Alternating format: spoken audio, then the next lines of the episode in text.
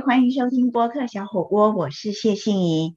今天时间是二零二一年六月十三号星期天，台北时间早上九点钟。今天在我们线上的来宾是在美国麻州波士顿的陈灿辉，灿辉是复健师，那他今天会跟我们讲一下在波士顿。当时打疫苗是不是一开始就非常有顺序呢？还是也是从混乱中走过来？到底我们可以从波士顿的经验里头看到什么样的启示呢？嗨，灿辉，请先和大家打声招呼吧。我是陈灿辉，现在在波士顿附近。那也希望大家在这疫情当中，呃，常洗手，口罩戴好，保持社交距离。然后在另外一个最重要的就是所谓的有疫苗的时候，赶快去打。好，那但是有疫苗的时候赶快去打。目前就是我们的疫苗不是太够嘛？那我想问一下灿辉，你们当时在波士顿的时候，一开始打是什么时候？然后一开始疫苗就很足够让大家不用争先恐后，还是说也是需要排出优先顺序？呃，这个问题的话，我们那时候好像是从十二月时候那时候。开始有疫苗进来，可是数量非常的少，所以说能，呃，能接受疫苗的人非常的少。在十二月的时候，大概只有在医院前线工作的人员，然后后来就疫苗慢慢增加，然后那时候州长，因为每个地方州都有他们自己的那个的顺序，所以州长的话是就把分成第一顺序里面之间好几类，第二顺序、第三顺序，然后。他这按照这顺序是根据那个联邦的呃呃的指示的那个 suggestion，所以那时候刚开始的时候也是一团乱，然后也不知道哪时候可以打，再加上那时候麻州死亡的人数大部分是属于那种年长群居的人员，所以是这样安养院的人员非常多，所以说那些他高危险群的人，他们也是在第一属于那个呃第一优先呃是打疫苗的人。所以说，在那医疗人员跟在那种在安养院或者在群聚的呃里面，这所那种年纪高龄者的安养院，他们是非常非常快早就打的。哦，哎，所以马州州政府是在第一时间，即使疫苗还很少的时候，就把安养院的长者，还有包括工作人员跟警消医护都列在第一最前面顺序。哦，没有错，没有没有。台湾目前就是安养院还在第五、第六类，就是也在这一波才要开始打。那就是在端午节前，像礼拜六已经有高雄市政府开始为长辈施打。那有一些县市，像我所在的台北市，就是要等到十五号开始预定啦，那才会帮。八十五岁以上的长辈开始打，虽然说这一波是预定是七十五岁以上可以，可是就是数量不够，就会没有办法。当时麻州至少波士顿是，就是除了安养院的长辈之外，其他年龄大的长辈是列在第几顺序啊？嗯。第一顺序是高龄长辈，因为由死亡的那个比例来看，所以说高龄者在安养院是属于第一优先，之后才扩散到那个社区民众的高龄者。然后因为疫苗是说做中央管制，所以说中央每个州都有他给到的那个剂量，跟台湾蛮类似的，就是他给你不同的剂量，不同的地方来来施打。嗯，那说在一月份的时候，我因为是属于第一阶段的最后列车，所以我是在一月底打。呃，那时候因为我在学校工作，所以说我不知道是属于医疗人员还是教师人员。再加上那时候可以打疫苗的地方大概只有呃三四个地方，我住的这附近刚好有个地方可以打，然后呃。在另外地方是属于呃爱国者 Patriot 的 football 的 stadium 有可以打，所以那时候我可以到两个不同地方先去登记，然后那在登记的时候，他问你说这为什么可以打，说我就好奇的就把自己的那个工作的那个性质属于那种荣誉性的，嗯，honor 的 system，因为所以我是说我是属于那医疗人员，然后我是我回答我不是前线第一线工作人员，是第一线的医疗人员，但你是。附件师，医疗资历在学校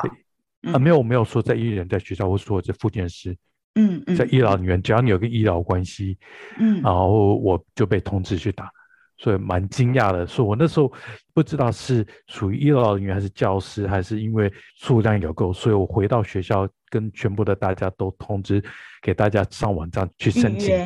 去预约。那预约的时候，只有物理治疗师、真的治疗师，我们这种属于有医疗执照的人，嗯，就被呃允许可以先打。所以这也蛮惊讶，因为很多。所以你学校的其他同事就没有办法先打，如果不是有医疗执照的。没有错，我在一月底打，他们第一次打的时候是在呃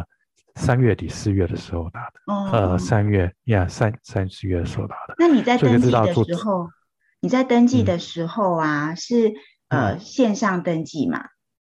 对，没有错。那登记上面，例如说你你要登记，就是填今天是几月几日，然后填一些你的基本资料。然后他会有让你选，说你哪一天可以去打吗？就是日期一起预约吗？还是很惊喜的，随时接到通知？很惊喜的接到通知。哦，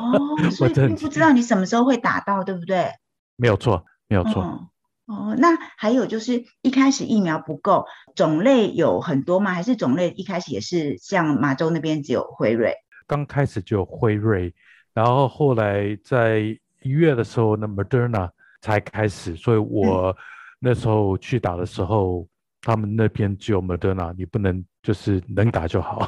嗯，所以你 们在登记的时候并不能够选牌子，不能不能。那你也不知道你自己会打到什么牌子？没有错，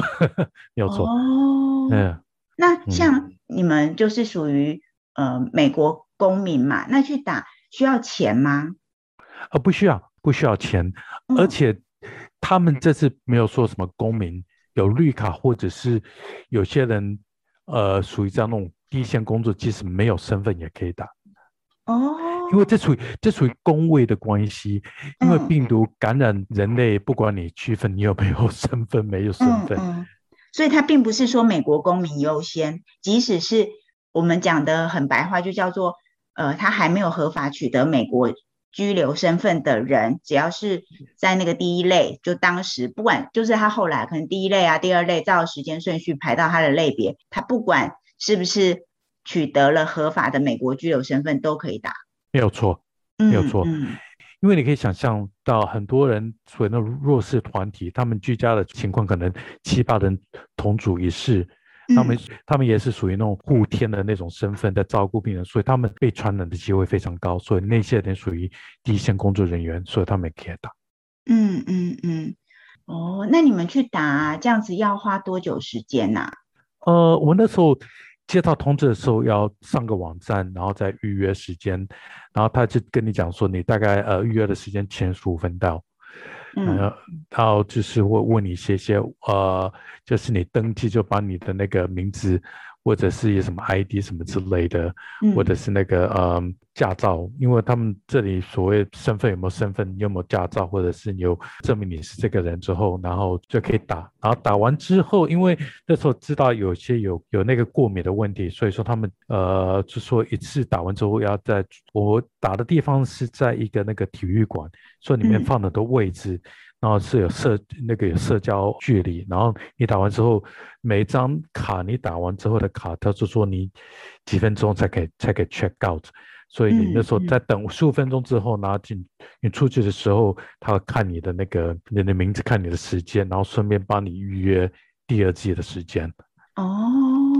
对对对。那你们在打的时候是像？一个整间一个整间这样子一次进去一个人，还是说，因为后来最近有看到那个日本的打法，就是说为了要更快速的打，那就是在一个类似像体育馆啊，然后不就摆那个像台湾那个拜拜加板凳那种红色小板凳，然后当然有拉开社交距离，那就是医生这样子。坐着那个有轮子的椅子，然后这样子滑过去滑过去，帮每一个人打，而不是患者进出诊间。这样说会加快速度七八倍。那我看这次高雄开始，呃，礼拜六开始为长辈打，也是这样的方式。哦，我们那时候是属于那排队进去，然后你打完之后再坐下来。所以那时候可以打的座位大概，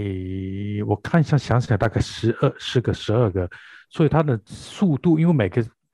再加上你等的时候，你要等十五分钟，有人希望等二十分钟，嗯，是你就起码十五分钟，所以说这速度比较算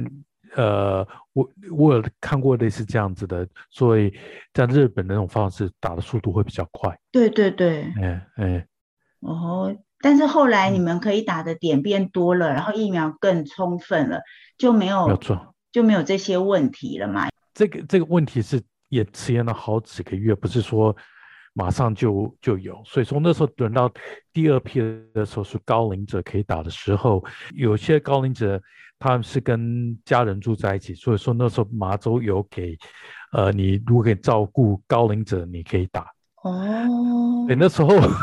有个现象是在有人在网站说，有些年轻人想插队，说说他就打个广告说，我载你去打疫苗，我给你两三百块美金，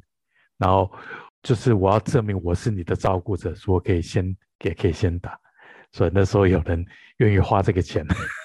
哦，所以哎，真的在在疫苗缺少的时候，各种怪象都会出来。像台湾，对，好了，这几天都在吵那个什么特权疫苗啊，谁排队优先，什么什么先打的。嗯嗯。原来你所在的美国麻州波士顿，你也有知道有这样的情况哦。因为 照顾高龄者可以先打，然后有些人就是假冒他是照顾高龄者，对，然后带着高龄者去打，付钱给高龄者。然后有些高龄者收入不高，所以他愿意说啊，三百块帮我载过去，然后可以马上打，何乐不为？哦，但他并没有严格去审核，说你确实有照顾的事实，对不对？没有。没有没有，是属于那种呃荣誉制，然后我一很多地方他有疫苗，他就直接给其他人打，然后造成那个在美国呃，比如说纽约那种特权地方很多，有一间。受到疫苗就给一些特权人打，所以那那间就被那个呃执照被取消掉，这疫苗的那个呃被取消掉。然后有个地方是他们疫苗太多，又他们说多了些疫苗之后呢，发现他的冷冻柜不行了，然后又没有办法马上修，说打算通知大家来打疫苗。嗯，然后另外一个关系就很有名的就是在传送疫苗的时候遇到大风雪。然后那疫苗快解冻了，知道它快无效，所以说那就全部的那个在高速公路被困在风雪的人，每个人都打了疫苗，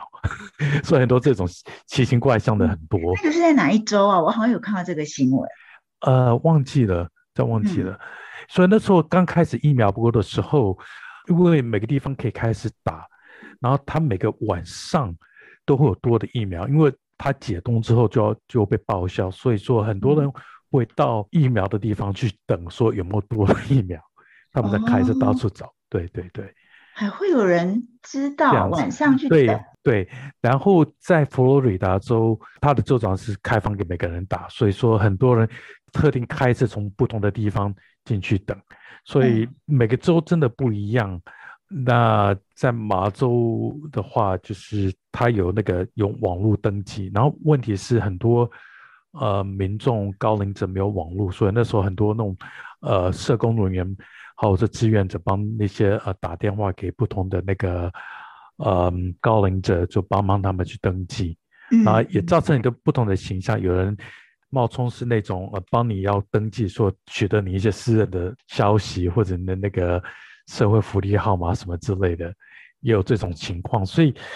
各情怪象也是蛮乱的，因为你你一开电视的时候就看到这些要插队的呢，要找漏洞的，或者是呃去找那合法的疫苗，是因为呃那疫苗可能一两剂人家有人登记没有来，比如说我那时候登记两个地方，如果两个地方都给我，然后我去去个地方，另外地方没有去，他们有算人头，那我们要去的时候，那疫苗可能会被报销掉，所以说那时候也是就要取消啊。对，所以那时候就是很重要，只是你有在不同地方申请，如果你有有个地方给你疫苗的时候，你千万把其他地方先取消掉，因为那些疫苗是非常重要，给那空位可以跟其他人。嗯，可是我昨天有试上了那个台北市政府的网站呐，就是我试上台北市政府的网站，然后它只能够预约一次，就没有你刚刚讲的那个问题。不过因为我家里头，我妈妈还没有到八十五岁，就是不在这一波可以登记的范围。哎，你在台湾的家里的长辈打了吗？还没有，因为我父母是在那个呃，在新北市，他有去那个长照的那个呃所谓的那种日间留院 daycare，那他们大概属于那种高危险群的，可是，在在麻州这里的话，大概他们属于是第一第一类的，那在台湾可能还要等一下。哦，对，台湾长照中心的长辈应该有在这一波日本给的一百二十四万剂里头啦。嗯嗯。嗯，但是也是要等。对，然后那时候大家等，因为就是嗯，从刚开始十二月底到一月开始打，我们到直接到最近到五月才四五月才真的，然后那时候开打的话只能十八呃十六岁以上，Moderna 是十八岁，嗯，所以那时候可以打的人数又不够，所以现在直到最近十二岁到呃十五岁的。小朋友可以打，所以那时候才真的属于那个比较多的人口的那个普及率会，嗯，疫苗的普及率会比较高一点。嗯嗯，那你自己经过就是一开始也是很混乱，然后用各种方式在设法要打到疫苗的那个阶段嘛？那你现在自己怎么回看台湾又经历了看起来很类似的情况？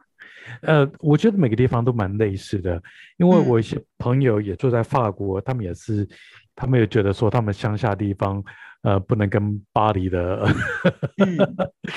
呃，巴黎人大概是第一个会被先打，因为大他们是住很乡下的地方，然后住的地方空旷，所以说他们的疫苗的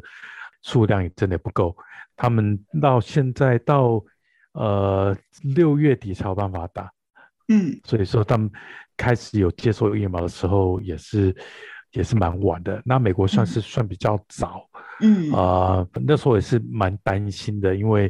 回到学校工作，嗯，再加上呃，不知道你接触人为怎么样，所以说也是蛮紧张的。那之后后来就蛮荣幸的，因为有因为属于那种第一线呃医疗人员，我是蛮早就打到疫苗的。嗯，那还好，我身边的工作人员、同事们断断续续知道很多人都有被感染到，那至少没有人因此去世，作为属于那个。可是有我有些朋友，呃，确诊之后几天就去世的也有。所以说，你这种呃，COVID-19 对所以你周遭真是变得很多，因为从不同地方都听到你。因确诊去世人多多少少跟你有关联到，所以那时候真的是，呃，人心惶惶。嗯，那像现在美国已经疫苗打的都六七成了，有的地方可能更高。那已经准备要迎接六月中开始解封，然后特别是准备要在七月四号美国国庆的时候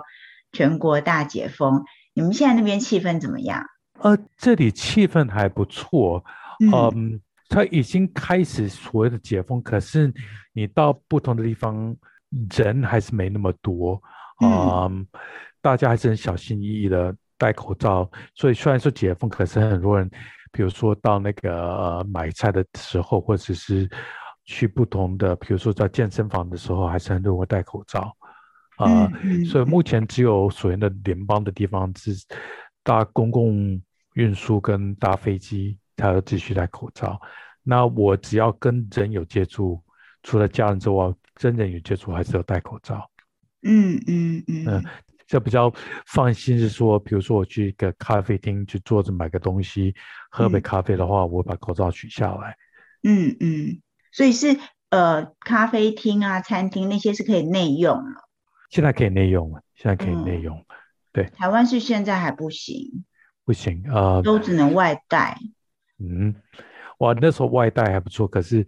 那时候在美国很多连外带的机机会都没有。嗯嗯嗯，因为在美国所谓这种呃这种餐饮业，它是靠小费而生的，所以外带的话，他们呃生计无法生存。嗯嗯嗯，那像一些大型的活动，例如说呃氛围 Park 啊，那个棒球，现在有可以开放满场的观众了吗？呃，好像已经有了，已经已经开放满场观众，而且分位 park 是户外的，最主要是那个户内的已经呃解封了。嗯，它解封是呃逐段，是不是马上解封？它逐段式的解封，麻州的话是先从二十五 percent 啊五十 percent，然后再全部呃一百 percent 的那个观众席可以可以进去的。嗯嗯嗯。那像本来四月的时候都会有那个波士顿最有名的波士顿马拉松，那今年还是会延期到秋天。对啊，那那时候应该就不用戴着口罩跑了，好羡慕哦。不，这也是你要想想看，说从疫情开始三月份到已经拖了起码一年多了，整年多一年多。嗯，所以说呃。台湾算运气还不错啊，嗯，呃，不过这个疫情真的是不分区域、不分年龄、不分政治因素，也不分你有没有身份，嗯，所以这所谓大家最近常听到的所谓公共卫生的问题，嗯。啊，所以那时候大家人类所谓的互相活动这么密集的时候，突然停顿下来，所以这造成真的是蛮惊讶哇。那个马路上都没有人，没有车，到现在开始又 开始几次的时候，又觉得说，啊，怎么真的是走过之后才发现说，原来人间互动的是多么的重要。嗯嗯嗯。那像现在，呃，当汤包斯人是恢复了，呃，各种的商店啊，人潮吗？还是就不太多？嗯，所谓的人潮的话，我觉得。呃，像今天我进城，所以看到的跟以往就没那么多。嗯啊，很多，比如说那个苹果店的话，他要进去要先预约，所以是不像以前就马上可以走进去的。嗯不知道有些商店的时候，他们还是希望你戴口罩。嗯嗯，所以说。人潮倒没有像以往那么多，因为我觉得大家戴口罩戴那么久，然后保持社交距离那么久，要重新回到以前的那种，呃，人挤人的时候，还是 要经过一段时间来适应。嗯，那我再问一个地点，就是我非常喜欢的那个 Quincy Market，那那个地方相对是比较拥挤的地方嘛？那个地方现在的情况呢？我还没有去。我还没有去，不过我跟我一些同事有去的，他们说跟以前的那种人挤人或者是那个人潮汹涌，他们就说摆一些那种一进一出的，然后他们的空间或真的位就放的比较大一点，所以说不像，虽然说他们是全部开放的，可是大家一般的那个民众愿意去出去买东西的意愿还是少了一些，所以大概呃我的同事。他们说大概是以前的大概五十趴到七八成左右，五成到到七八成左右，还没有到以前的那种周末那种人挤人，呃，到处都是人的那种呃景象。嗯嗯。因为我今天到那个苹果店也是觉得人跟以前大概就五成左右。嗯嗯，应该会越来越多才对啦，特别是波士顿的。夏天很适合户外活动啊，然后再来秋天更适合了，像那个 apple picking 啊，然后各种 picnic 各种聚会啊，赏赏赏枫。可是那个对赏枫。可是我还有跟一些其他的同事，或者他们有小孩子，他们还是担心他们不愿意出去的原因是他们有小孩子哦，十二岁十二岁以下他们没有打，对不对？对，还没有呃疫苗还没有经过呃。可以那个紧急使用的那个的的，对对，还没有往下到那个十二岁以下年龄层，嗯，所以说他们也是很担心，他们不愿意出去的原因也是有考虑到这样子。嗯，好，非常谢谢灿辉今天跟我们讲了在波士顿打疫苗从不够的情况，也是哎呀各种人性都出现了哈，抢先啊，各种取巧，还有现在慢慢解封了。但是他还是会有一点点的疑虑跟持续的谨慎嘛，所以人潮没有到就疫情之前大家很熟悉的那个情况。那希望疫情的困难赶快过去，不管在美国、在台湾、在世界哪一个地方，非常非常谢谢灿辉。不客气，不客气。哎，大家一切多保重。好啊，大家多保重，祝福大家在疫情之中一切平安。以上就是今天的播客小火锅，拜拜。拜拜。啊。